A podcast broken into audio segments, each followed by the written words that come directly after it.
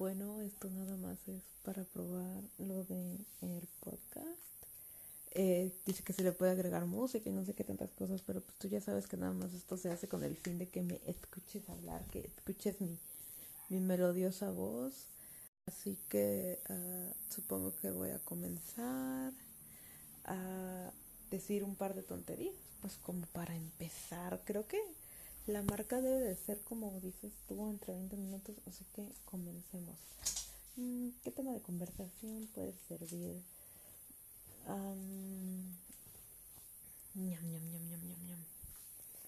Estaba eh, hablando con Karina acerca de los estereotipos entre hombres y, las cosas que son respectivamente masculinas y respectivamente eh, femeninas. Y algo en lo que coincide es el que el problema es la, la educación acerca de cómo se ven ciertas actividades eh, como de mujeres y ciertas actividades como de hombres. ¿Por qué? Porque eh, no me acuerdo que estábamos viendo en específico y estaba diciendo que habían criticado a un... Ah, no, miento, todo empezó porque me estaba diciendo que cuando un, un vato le preguntó a su amiga, que es feminista radical, acerca de qué buscaba la radicalización del movimiento, esta le dijo que era eliminar pues esos estereotipos, pero dijo específicamente eliminar la concepción femenina que se tiene de la mujer y su concepción heterosexual. Y yo como, o sea, básicamente, y así lo dijo tal cual y me mostró el video, era que básicamente las, las radicales querían eliminar o, o hacer a las mujeres quitarse esa idea femenina de la cabeza. Y le digo, Karina, es que eso está mal. Le digo, porque es como, ah, porque pusimos de ejemplo a Mamamoo. Le digo, en dado caso, siguiendo la lógica de las feministas, le digo, Solar está mal por disfrutar de, de ser femenina, de ser niña, de bailar en el tubo, de disfrutar su feminidad. Y la que está bien es Moon, a pesar de que Solar tiene un carácter más fuerte, y Moonbiol por disfrutar una apariencia más masculina, sentirse más cómoda en traje, sentirse más cómoda en ropa estereotípicamente masculina, eh, ella está bien. Sin embargo, Moonbiol, a pesar de que es castrocita, es súper delicada en cuanto a carácter. Entonces le digo que, que el problema realmente es ese, que la concepción de la gente está mal desde el inicio porque no tendrían que imponer cosas de los gustos. Y luego estaba viendo, no me acuerdo qué TikTok, acerca de, de cómo comprarle juguetes de niños a, a niñas y así. Y le digo, es que el problema es que el niño quiere jugar. Le digo, el problema es que se espantan por querer asignar tareas, porque estaba diciendo que había visto que una, un papá le había eh, hecho una cocinita a su a su hijo porque su hijo quería una cocinita y lo empezaron a atacar en redes sociales diciendo que eso era un juguete de niñas, que, que eso no, debe, no se debía de hacer, que debían dejar de imponerle eh, cosas al niño y meterle ideas y el señor dijo que no, o sea que el niño le pidió la cocina porque dijo que de grande quería ser chef. Y pues que ahí, o sea, está todo el problema porque eh, le digo a Cari, por ejemplo, eh, a mi mamá, cuando yo era niña, le compró a mi primo, a Kevin, un jaguar de Max Steel. Los que venían con el, el, Elementor y no sé qué cosa, y mi mamá le compró el jaguar. Y no recuerdo si era el Elementor, pero bueno. La cosa es que le digo que yo cada que llegaba iba y jugaba con el jaguar y me gustaba estar jugando con el jaguar, a pesar de que era un un juguete para niño, entre comillas. Y le digo, y es que el problema es que los niños solamente quieren jugar. O sea, así como el niño puede querer una Barbie y jugar con Barbies y jugar con ellas, una niña puede querer al jaguar porque en las películas, en casi todas las películas, la niña tiene un animal mascota y si ella quiere que su Barbie, que su muñeca tenga un jaguar, tenga eh, un dinosaurio como mascota, ella lo hace porque quiere jugar con el dinosaurio, no porque piense que quiere que quiere ser niño porque me habló de un de un este episodio de mujer casos de la vida real como buena doña como que somos actualmente. Este le dije que él me dijo que, que al niño le gustaba jugar este con las muñecas de su hermana y que su hermana pues era chiquita y primero fue de chismosa pero que luego a la hermana le tomó cariño y pues le gustaba porque el hermano jugaba las Barbies con él con ella y que los papás este, se dan cuenta y como que se enojan, pero pues el niño se pone triste. Y la cosa es que la mamá tiene una estética y lleva a los niños ahí. Y uno de los empleados es gay y pues típico creen que él le pegó algo al niño y que lo que y que querían correr al tipo y que iban a llevar al niño a terapia y que no sé qué. Y él se acerca a, el niño se acerca a este hombre y le, le explica como que su situación y le dice, ah, pero es que, dice, mira, tal cosa, y le explica así como que, pero tú te sientes ni, te, gustaría ser niño o así. Y el niño le dice que no, que está bien siendo niño, que nada más le gustan las Barbies. Y creo que según Karin me había, me había dicho que le gustaban los niños, pero no me acuerdo. El chiste es que ya va la mamá y le ya va con la mamá y le explica de que, señora, a su hijo nomás le gustan jugar con muñecas, no tiene nada de malo. Y pues ya según se termina divorciando. Pero le digo a Karina que mucho de esto influye en la manera en la que un, el niño percibe el mundo. Le, eh, le pongo de ejemplo, por ejemplo, me dijiste lo de este niño y, y su cocinita. Le digo, un niño que siempre está con, o sea, le digo, por ejemplo, tú tienes un hijo y lo tienes aquí en el taller, digo, en, en el caso de que es aquí, y lo traes y lo tienes aquí, lo puedes tener al fondo, lo puedes tener contigo. Le digo, ¿qué va a pasar? El niño te va a ver cosiendo, le va a interesar porque los niños son curiosos y a lo mejor pide intentarlo. Y le digo, ¿y cómo haces peluches?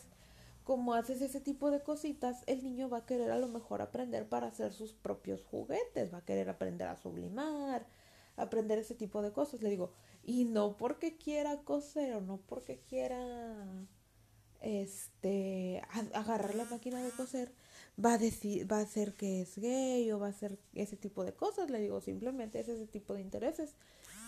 Y ya me dice que, que no, que de hecho sí hay un estudio en el por qué las niñas eh, prefieren cierto tipo de juguetes y por qué los niños prefieren otro tipo.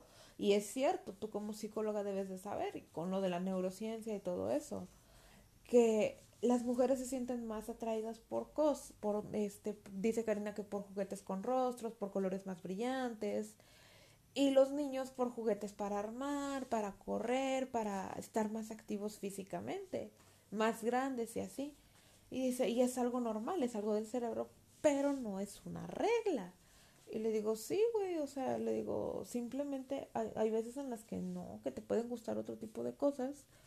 Por ejemplo, a Diana, a Diana casi no le gustaban las Barbies tampoco. Diana jugaba con este, con bloques, con plastilina y con ese tipo de cosas. Y yo era más de, de libros de colorear y, y, este y jugar a las, a las luchitas con mi primo. Así era como a mí me gustaba jugar. Se sale de la regla, pero no por esa razón quiere decir que tu sexualidad depende de qué muñeca agarres. Y me dice que Carlos le, le preguntó este que cómo le iban a hacer cuando tuvieran niños, porque pues obviamente no quieren hacerlos caer en esos estereotipos.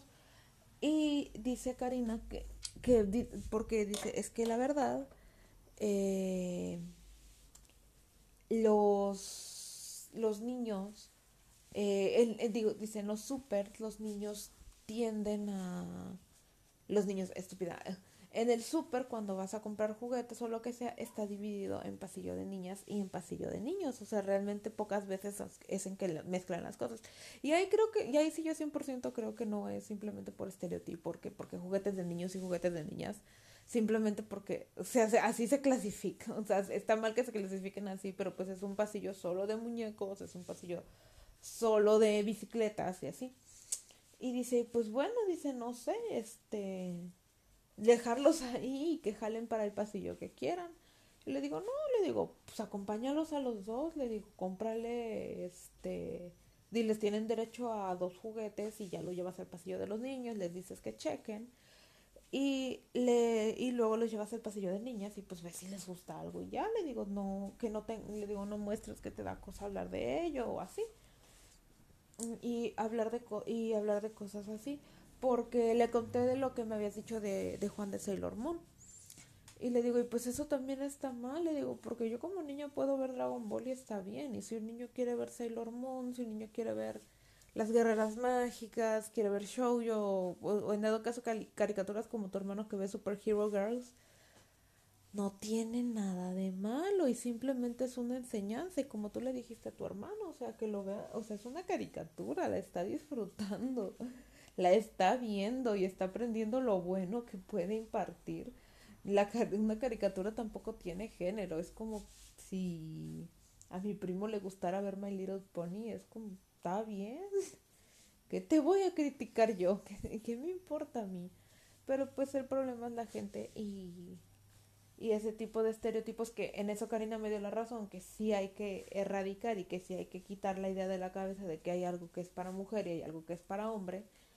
Le digo, pero tampoco al punto en el que quieren ellas porque le, le, había contado de un video que yo había visto, que creo que ya te platiqué, que muchas veces las fans del K-Pop, al estar tan chiquitas, no saben cómo distinguir entre lo que, porque dicen, ay, es que tal grupo es feminista. Y lo que la chava explica en el video dice, es que no hay grupos feministas, porque no los hay. Dice, hay grupos con empoderamiento femenino, que es muy diferente. Dice, pero tienen que entender una cosa, el empoderamiento femenino no viene abrazado del concepto. Dice, porque por ejemplo, todo el mundo alaba a Blackpink por tener un concepto girl crush, por ser rudas, por aparentar ser empoderadas, pero su empresa es administrada por un hombre, su manager es un hombre y están asesoradas casi en su totalidad por hombres. Ellas están fabricadas y están hechas para vender de esa manera una imagen más ruda porque es lo que se adapta al concepto que eligieron para ellas. Y dice, pero ¿qué tal hay, por ejemplo, con una solista como Ayu? Ella, no, ella tiene un concepto femenino, vestiditos, blusitas, canciones dulces, canciones tranquilitas, baladas, alegres. Dice, pero Ayu se encarga de su música, se encarga de la creación de, de su álbum, de su concepto, su vestimenta, sus conciertos. Prácticamente Ayu se encarga de ella sola. Entonces me estás diciendo que pesa más el concepto de Blackpink creado por hombres que un concepto eh, femenino creado por Ayu. Y le digo, es que esa es la cosa, le digo, desgraciadamente esa rama tan radicalizada del feminismo hace que las mujeres o ven mal porque critican, porque la neta critican bien este bien culero eso de, "Ay, no, es que ella se maquilla, es que ella se viste así porque quiere aprobación masculina." O sea, están buscando quitarle peso a, a las decisiones y a los gustos de chavas que se sienten más cómodas de esa manera, simplemente para que su discurso político cobre peso. ¿Por qué? Porque, o sea, suena feo, pero muchas de las radicales, así mal, de las que están hasta el fondo del movimiento, pero mal informadas, simplemente creo que tienen envidia o les molesta que alguien llegue más lejos en el movimiento, eh, quitando, o, sea, con algo con lo que ellas están tan en contra, que es como que la, la feminidad en sí. Porque siempre es eso, o sea, siempre que una chava que es bonita dice, ah, soy feminista, o yo, yo estoy aprendiendo de feminismo, le quitan peso a sus palabras y dicen que no, porque realmente no estudian y que no sé qué. Y es como, bro, el feminismo tiene muchas ramas y tienes que dejar de de creer que algo está mal simplemente porque no te gusta a ti. O sea, tú puedes vestirte como quieras, tú puedes peinarte como quieras. Pero que una chava que se vista así explique las cosas porque es, es feminista liberal, les dicen este, y ella quiere explicarle el feminismo a los hombres y tratar de hacerlos entender, no hace menos su trabajo que el tuyo, que el de plano quieres erradicar ese tipo de violencia ejerciendo más presión. que entiendo eso de que, ay, es que nadie ha hecho las cosas, nadie ha obtenido cosas pidiéndolas por favor, y es cierto, pero tampoco puedes denigrar la manera de pensar de otras personas que son más calmadas, que tratan de ir de ir por la, por, este, por la, por la, con la bandera de la paz a todos lados. ¿Por qué? Porque a lo mejor, y pues gracias a Dios les ha tocado vivir una vida más tranquila, su entorno no es tan tóxico y ellas se pueden permitir explicar el feminismo a sus cercanos porque ellos están dispuestos a escucharlas. Estoy segura que si un vato, bueno, no, porque se ponen bien tóxicas, pero si un vato externo viene y te pregunta sin querer eh, decir que eres tonta, pero pues sí cuestionando ciertas cosas, porque todos cuestionamos las cosas, pues entonces tienes que abrir las orejas y entender que hay veces en las que vas a tener que explicar, porque la gente no nace sabiendo y aunque te instruyas, siempre es una chinga estar haciendo, esté haciendo esas cosas. Entonces, ni juzgues a ni juzgues a gente que se siente cómoda con esa feminidad y teniendo un carácter más pasivo simplemente porque así es su carácter. Y no alabes a alguien que hace destrozos y rechaza, eh, rechaza su naturaleza. Simplemente por eso, porque Muchas veces por eso te, las utilizan y quedan peor paradas porque realmente solo están usando su movimiento a pura conveniencia. Porque ni ven por todas las mujeres, ni ven por ciertos sectores, sino piensan igual que ellas, se sienten atacadas y, y te, le quitan importancia como que a sus palabras y pues bueno. Este es el primer podcast de la noche y, y, pues un tema de conversación que yo creo que en algún punto voy a volver a tocar, pero ya no sé cómo rellenar los siguientes tres minutos. Creo que 17 minutos está bien.